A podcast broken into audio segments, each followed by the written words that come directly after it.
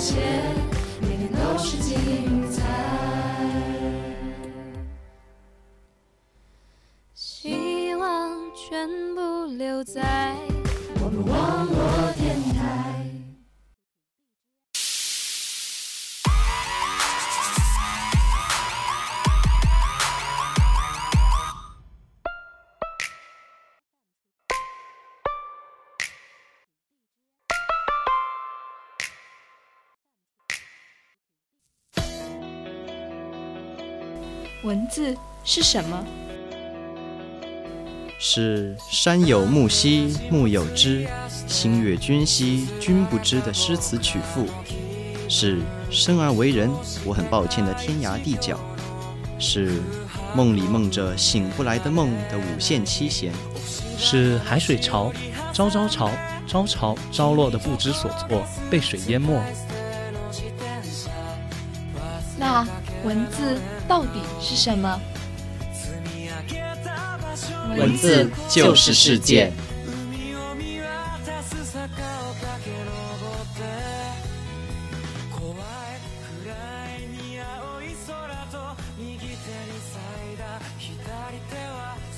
欢迎大家在周日傍晚准时收听由温州卓阳网络电台出品的《文字地下铁》。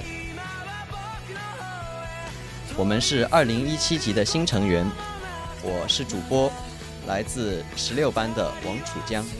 我是主播，来自高一十四班的陈敏和。我是技术，来自高一四班的陈卓阳。能加入卓阳网店，可以说是这一年最幸运、最幸福的事之一了。遇见这一群共事的小伙伴很幸运，遇见你们很幸福。在接下来的这一年，我们会把我们所喜欢的优美文字分享给你们。当然，如果你们有想听的文章，可以推荐给我们哟。希望在接下来的日子里，文字地下铁能愉快地陪伴着你们，用最精选的文字滋润你们的心田。在我们的节目里，每期将有一个中心关键词，囊括了我们这期节目所要献上的内容。本期节目，我们的中心词是杂志。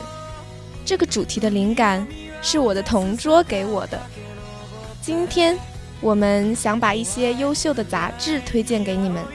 首先就是我同桌推荐给我的这本杂志《格言》。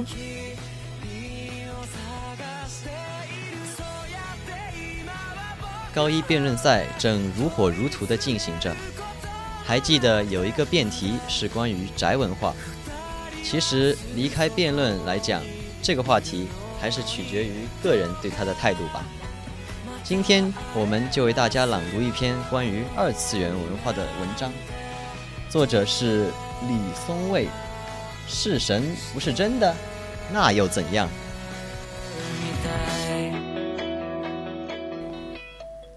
三次元的普通人类很难理解二次元的情感，最难理解的倒不是他们对动漫的热爱本身，而是虚幻与现实之间那层水乳交融的混同。不就是画出来的人吗？这是三次元常有的困惑。我们分析问题的角度，总是倾向于把年轻人当作被营销、被蒙蔽的一代，所以在他们看来，那些 A C G 文化的生产者是有一套特殊设计的手段，诱骗了这些年轻人的情感投入。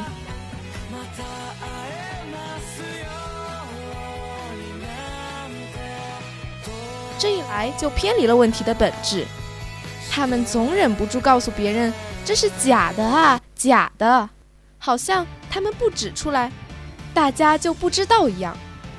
如果要替二次元的人回应一句，我会说：难道三次元的偶像想见到就能见到吗？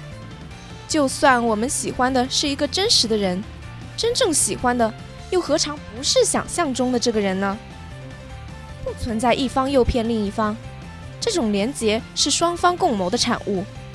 初音未来是一个极好的例子。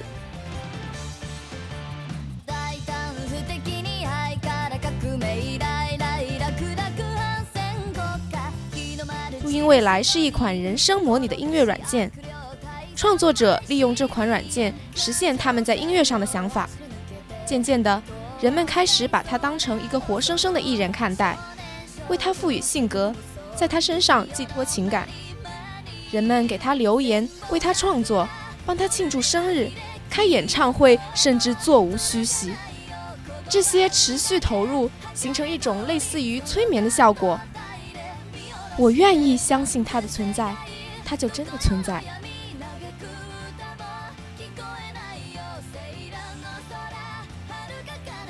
相比于动漫。游戏或许是更容易让人产生参与感的方式。玩家要为调教一个角色付出时间和心血，这个过程更容易凝结为人物的牵绊。阴阳师是我最近关注的一款游戏，我发现这根本不只是一款游戏，而是二次元领域又一个文化现象。只要看一看它衍生出了多少应援歌曲、漫画、小说以及 CP 粉，我就意识到。人们对他的情感已经开始超出游戏的范畴，他们把式神的培养说成是养仔，甘愿为他们花钱，给他们起昵称，把他们晒到朋友圈里，甚至赋予他们个性和 CP。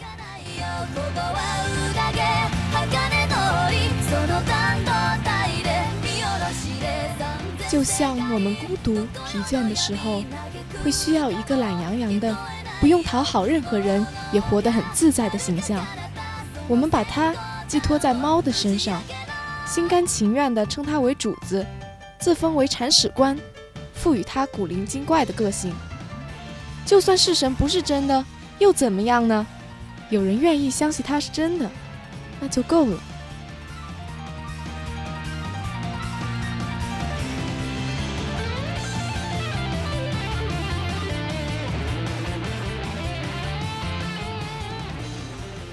其实这些褒贬评论真的取决于我们自己的态度。希望大家对于类似话题也不必太过偏激的评论。每一种文化都有支持它和批判它的人，但这一种文化的存在不完全是错误的。我个人来说，我觉得如果带着积极的态度，在不打乱了个人的生活情况下，这种文化就一定是可取的。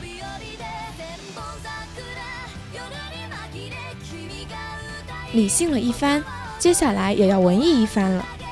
在这本杂志里，我们找到了一封信，准确的来说，更像是一篇情书。都说在这偌大的世界里，相遇便是缘分，又是多大的缘分，能让一个人在脑海中定格？也许是一个表情，也许是一个动作，就好像一个姑娘，她喝奶茶时总爱咬吸管。在有一个人的眼里，就显得格外可爱。请聆听周鸿祥的《吸管姑娘》。吸管姑娘，我在麦当劳等了你很久。就在我想要走的时候，你才终于风尘仆仆的赶过来。你说：“好久不见了。”我们确实。有很长一段时间没有见过面了。城市太大，我们太忙，好像还来不及有一次像样的约会。如果这次不是因为你要离开上海了，大概我们也不会有这次见面吧。真的要走？我又问了你一遍。你用力点头，然后说：“其实不想走，真的，但是没办法。有时候觉得在上海几乎没有一个像样的朋友。我多想说我就是，但是却突然又说不出口。你突然问我，还记得第一次在哪儿见面吗？我假装骗你说不记得了。你的表情中有些失落。”吸了吸纸杯里的可乐，然后说：“就在这附近的地铁站。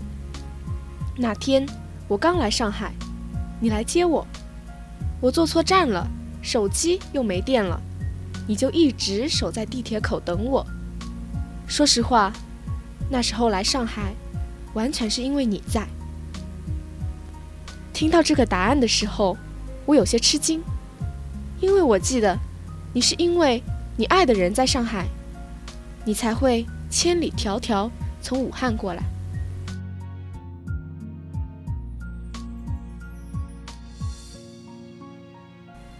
可事实上，你确实没有多久就和你所谓的恋人分手了。而我知道消息的时候，你已经单身半年多了。就是那个时候，我觉得你没有把我当成真正的朋友，或者说。你还有别的朋友？你突然说，临走之前，我们去森林公园来一次烧烤吧。我点头说好啊。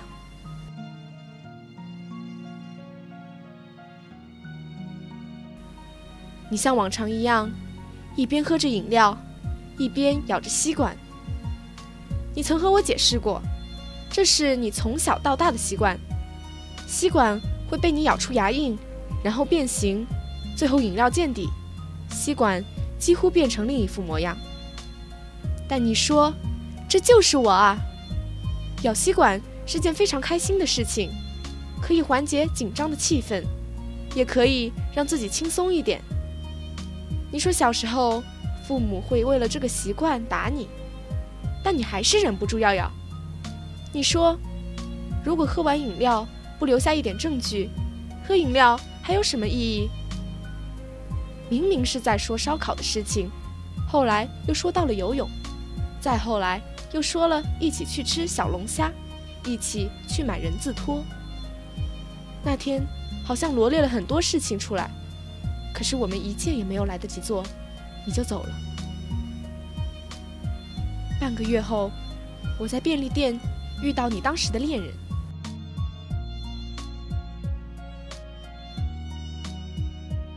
我告诉他，你已经走了，他却诧异的问：“为什么我没有和你在一起？”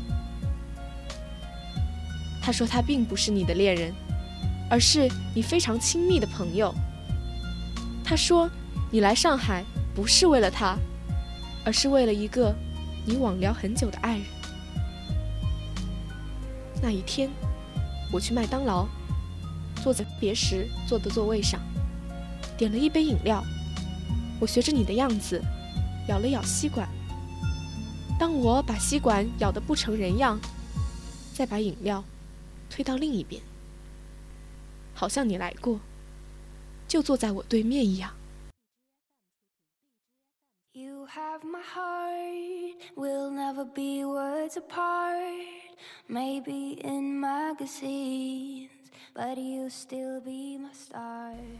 一个咬吸管的动作，就有了一个吸管姑娘的形象。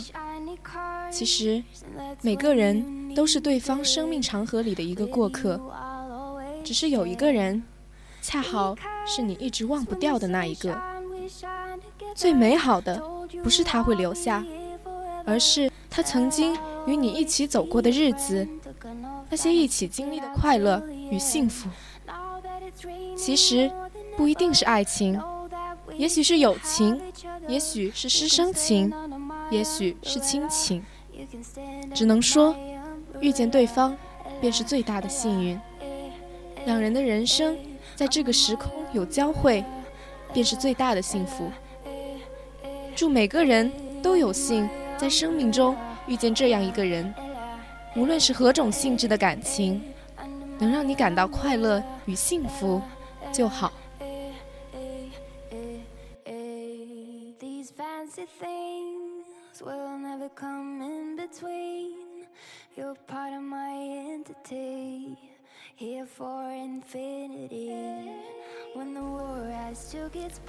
生活不可能永远一帆风顺，遇到挫折也要相信明天会更好。脱离内心的巨大低谷并不容易，而爱是极其重要的力量。文中的我因为对多比的爱，才没有放弃生活，一步步从颓废走向振作。喝下这碗狗剩汤，明天是全新的一天。接下来的文章是《狗剩汤》，作者是张春。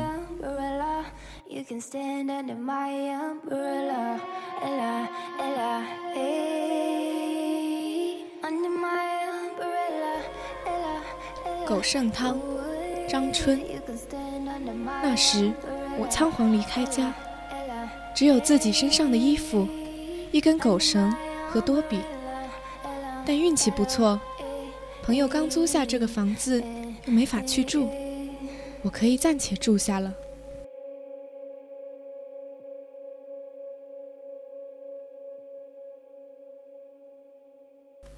也是在那时，我宅的本能全面爆发，只下楼去丢垃圾，也会想家，想到哭出来。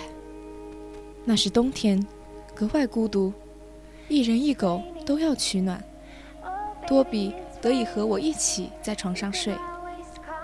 当时病得比较重，全天都躺着。多比就和我一起躺着。他实在憋不住了，就到阳台尿尿，然后再回到床上陪我躺着、趴着、待着。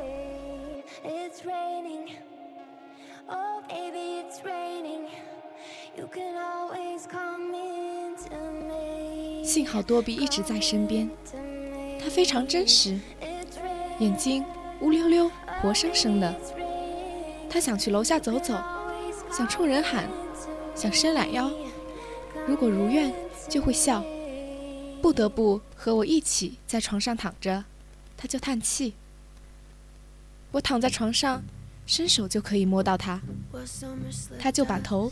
拱到我手心里，用冰凉的鼻子顶几下，然后闭上眼睛，叹息一声。那是我用手就能摸到的活着的气息。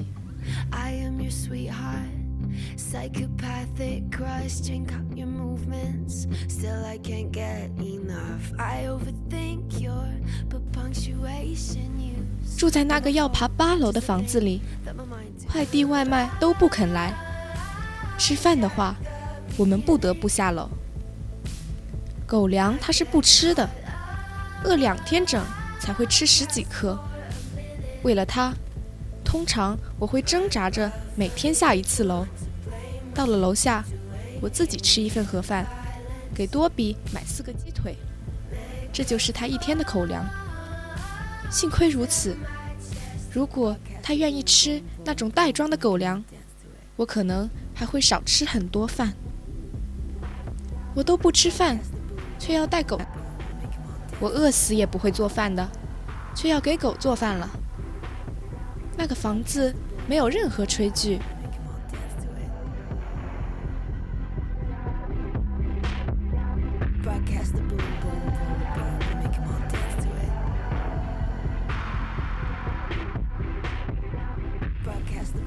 高压锅，一次买十几斤排骨，分成几袋，每次丢一袋，加些冷水。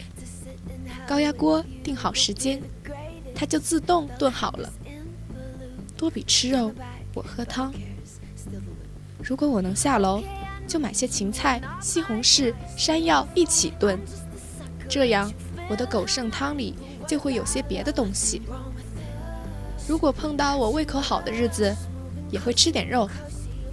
非常好的时候，等开锅了还会下些面。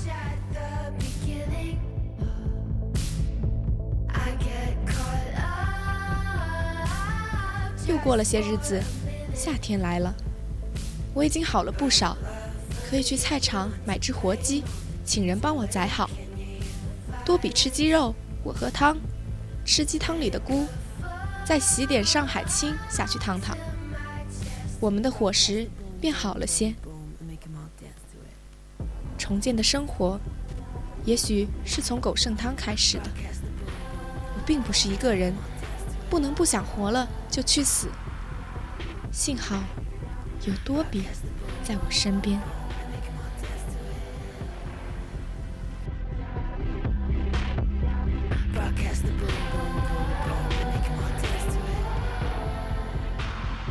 或许今天你看不见一丝光明，内心已经冰冷无比。喝下这碗狗剩汤吧，期待未来的自己。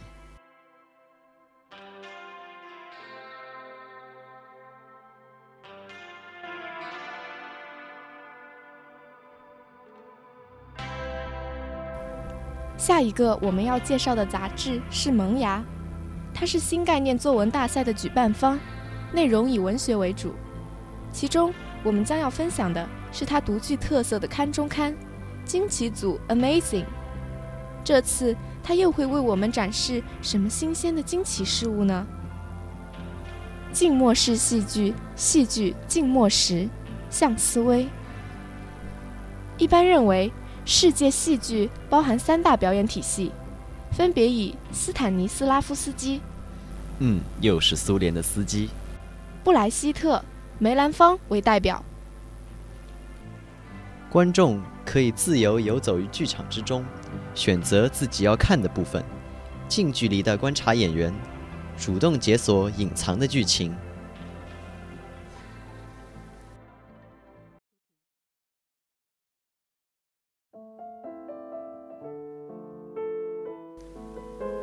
在面具背后的观众可以观看。甚至无限逼近演员，但是他们不被允许触摸演员，交流是单向的。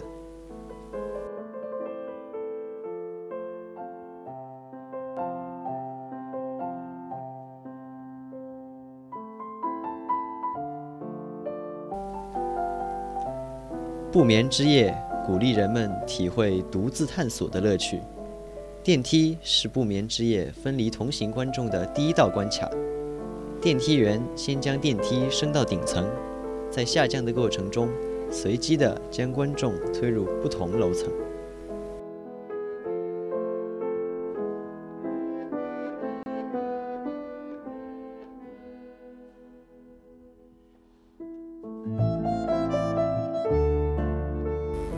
每个观众都在等待叫号。按照扑克牌数字分批进入红色幕帘后，所有随身物品会被封存。观众将戴上白色面具，和工作人员一起进入电梯。戴上面具之后，观众必须保持沉默，这正是重要的仪式感。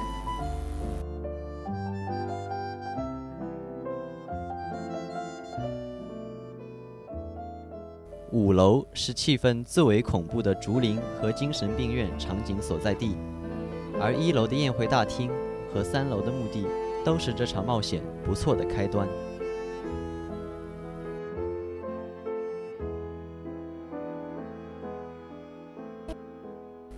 不眠之夜的故事基础是莎士比亚的《麦克白》，包含着权力、谋杀、欲望的《麦克白》主线剧情。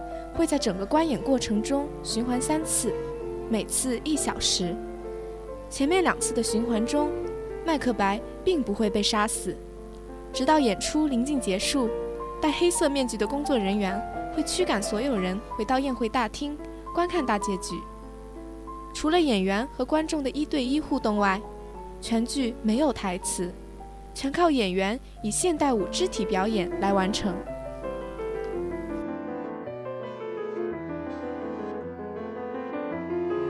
值得一提的是，纽约版的不眠之夜有一场淋漓尽致的浴缸戏，但是到了上海有些缩水。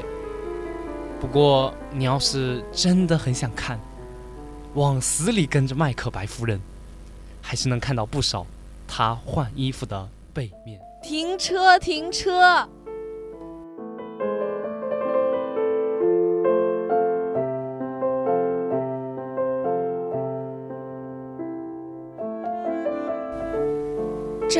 不眠之夜拥有众多故事支线，每次来看路线都有可能不一样，这才使得有观众一次又一次来到现场，二刷甚至三刷，这也是不眠之夜能够长演不衰的秘密之一。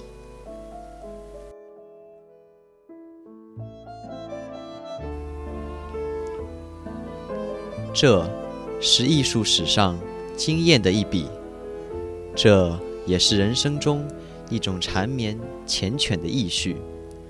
面具，每个人都戴着面具，扑朔迷离的面具。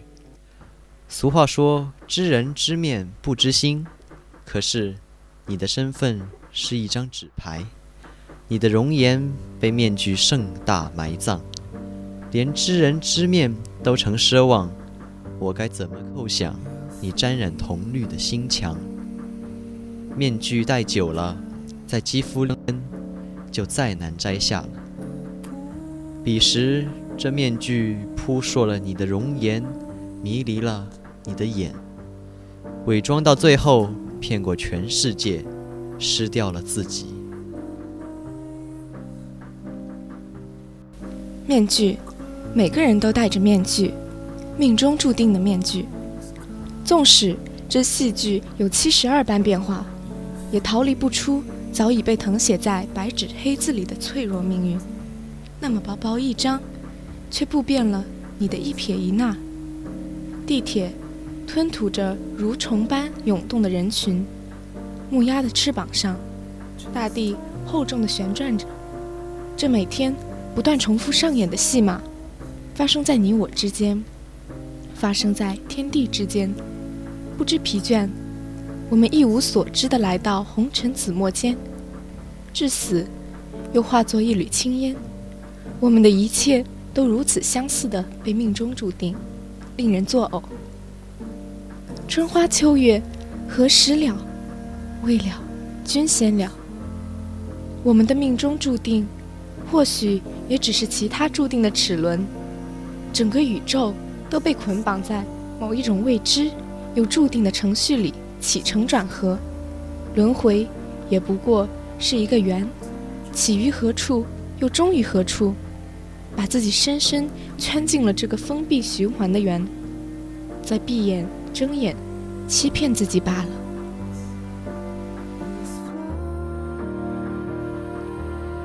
面具，每个人都戴着面具。都是为了成全这戏剧，人生又哪里不像一场戏剧？天上月可做海底月，一伸手终是捞不起那个动人的月亮。衣袖里只有刺骨寒冷的月光，眼前人可做镜中人，一伸手终是触不到那个思念的家人。手腕上只有割出伤痕的碎刃。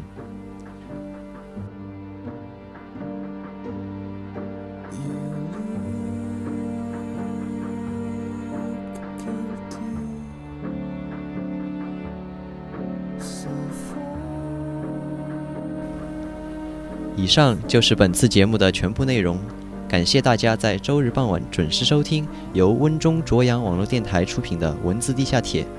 我是主播来自高一十六班的王楚江。我是主播来自高一十四班的陈敏和。感谢技术来自高一四班的陈卓阳。欢迎大家关注我们的新浪微博温州中学卓阳网络电台。也欢迎大家关注我们的微信公众平台，以添加好友的方式搜索 WZMS Radio，点击关注即可。也欢迎大家在明天同一时间收听由温中卓阳网络电台出品的音乐沙漏。